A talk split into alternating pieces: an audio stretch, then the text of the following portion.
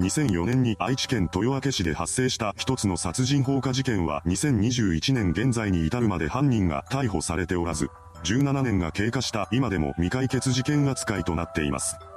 今回はその愛知豊明母子4人殺人放火事件について見ていきましょう。被害者となった母子4人の父親である加藤博人さんは愛知県小牧市に位置する自動車部品メーカーで働いていました。事件前日の2004年9月8日にもヒロトさんはいつものように出勤しています。そこで仕事をこなしていた彼ですが、この日はなかなか帰れそうな気配がありませんでした。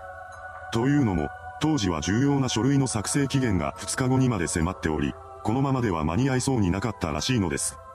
そこでヒロトさんは同僚と共に残業し、書類の作成を急ぐことに決めています。彼がそのことを妻のリオさんに電話で伝えたのは午後11時のことでした。こうして連絡を終えたヒロトさんは再び仕事に戻ったようです。この作業は結局翌日になっても続いていました。彼が眠い目をこすりながら仕事をこなしていると、突然勤務先に連絡が入ってきます。連絡を入れてきた相手の正体は自宅の近所に住むヒロトさんの兄だったそうです。そこでヒロトさんが兄から聞かされた内容は妻のリオさんと3人の子供たちがいるはずの家が燃えているという衝撃のものでした。連絡を受けたヒロトさんはすぐに勤務先を飛び出し、急いで自宅へと向かいます。そうして彼が火災現場に到着したのは9月9日の5時半過ぎでした。この時点で火災発生から約1時間半が経過していたそうです。ヒロトさんの到着時に火はまだ消し止められておらず、なおも自宅は燃え続けていました。そんな炎の中にはリオさんと3人の子供たちが残されていたのです。4人の体はそのまま燃え尽きてしまいました。当初、消防は本件を事件性のない民家火災だと考えていたようです。しかし、消火後に現場となった宅内の調査を行うと、すぐにその異常性は浮き彫りになっていきます。まず燃えていた室内ですが、そこには灯油を撒いたような跡が残されていました。さらに、燃え跡の中から見つかった母子4人の遺体には、何者かによって殺害されたことを示唆するような損傷があったのです。母親のリオさんと当時13歳だった長女のリナさんは刃渡り20センチほどのサバイバルナイフで刺殺されていました。二人の遺体には複数回にわたってナイフを突き刺されたような跡があり、リナさんに関しては刺された時の衝撃で肋骨が折れている状態だったそうです。二人とは別の部屋で発見された当時15歳の長男ゆうきくんと当時9歳の次男翔吾くんはバールのような鈍器で撲殺されていました。なお、4人の遺体に抵抗したような痕跡は残されていなかったそうです。そのことから、彼女らは就寝中に襲撃されたものだと見られています。こうした情報を受けた愛知県警は本件を民家火災から殺人放火事件という扱いに切り替えて特別捜査本部を設置しました。それから本格的な捜査が始まっています。まずは事件現場となった加藤さん宅の状況を見ていきましょう。鎮火後の現場からは散乱したマッチの燃えかすや灯油が染み込んだ新聞紙などが発見されています。そこ以外にも、遺体や部屋中に灯油を撒き散らしたような跡が残されていたのですが、これはもともと加藤さん宅にあったものではないようです。そのことから、灯油は犯人が持ち込んだものだということが明らかになっています。一方で、犯行に使用したと思われる刃物と鈍器は見つかっていません。また、周囲からは血痕なども発見されませんでした。遺体の状況から見ると、犯人は帰り血を浴びていた可能性が高いのですが、それを裏付けるような血痕が周辺のどこからも見つからないことを受けると、犯行後に犯人は服を着替えてから逃走したという説が有力になってきます。ただ、犯行時に着ていた衣服を持ち出したのか、現場に残して燃やしたのかまでは分かっていません。続いて捜査員が注目したのは家にあった金品です。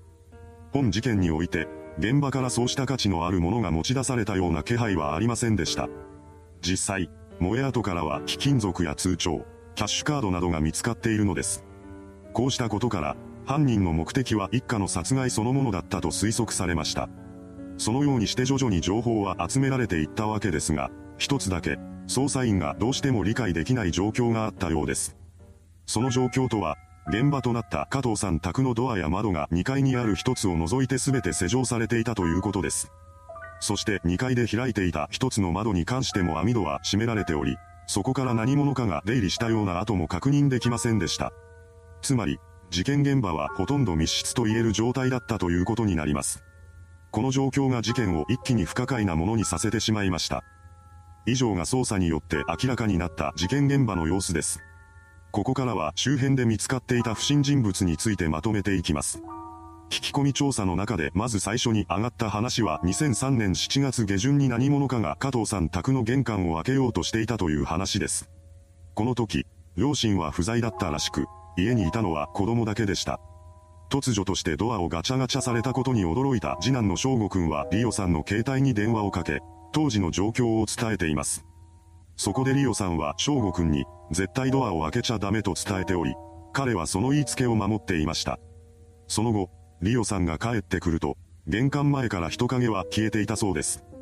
そのため、ドアをいじっていた人物の正体はわからないままでした。それから再び同じようなことが起こることはなかったそうです。ただし、それはあくまでも一家5人が認識している限りの話であり、実際には彼女らが不在の時間帯や寝静まった夜中などに再び不審者が現れてドアを開けようとしていた可能性が残されています。この一件以外にも、周囲に住む人々はリオさんから自宅の様子を伺う不審人物を目撃したという話を聞かされていたそうです。また、火災発生時に現場へと向かっていた消防団員が、名古屋ナンバーではないハイエースを目撃しています。運転手は中年男性だったそうです。これら3人の不審人物が何らかの形で事件に関与していたのでしょうか。そのようにして不審人物の存在が浮かび上がってくる一方で、警察は一家の中で唯一事件に巻き込まれなかった父親のヒロトさんにも疑いをかけ出します。一体なぜそのような流れになったのでしょうか。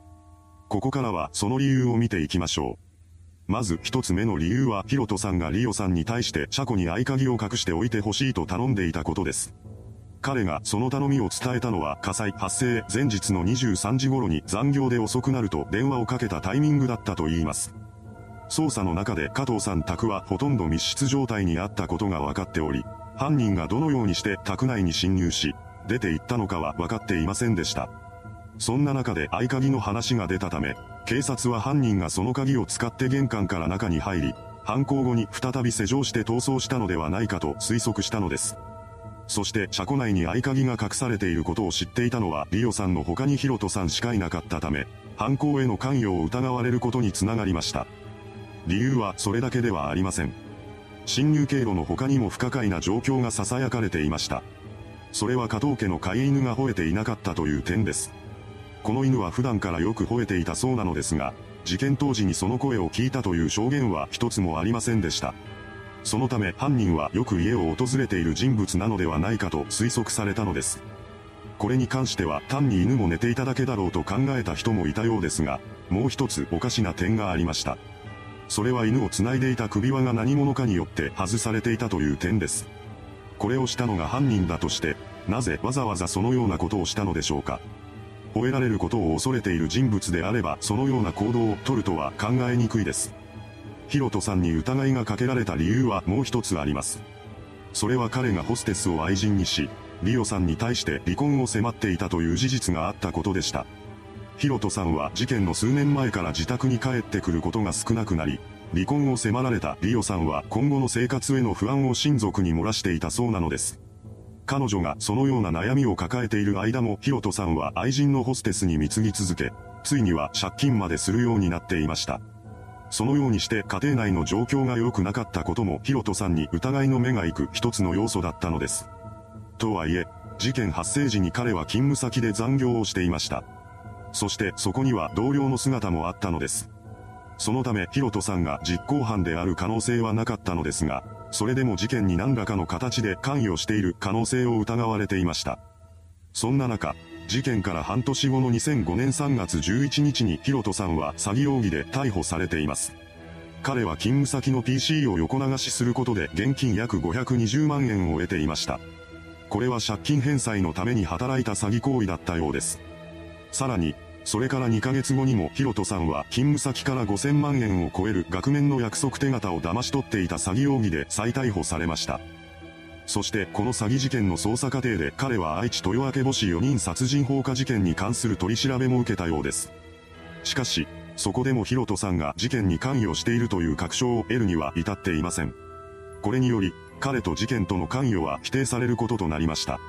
なお、詐欺事件に関しては起訴されることとなり、裁判を通じて懲役3年執行猶予4年の有罪判決を受けています。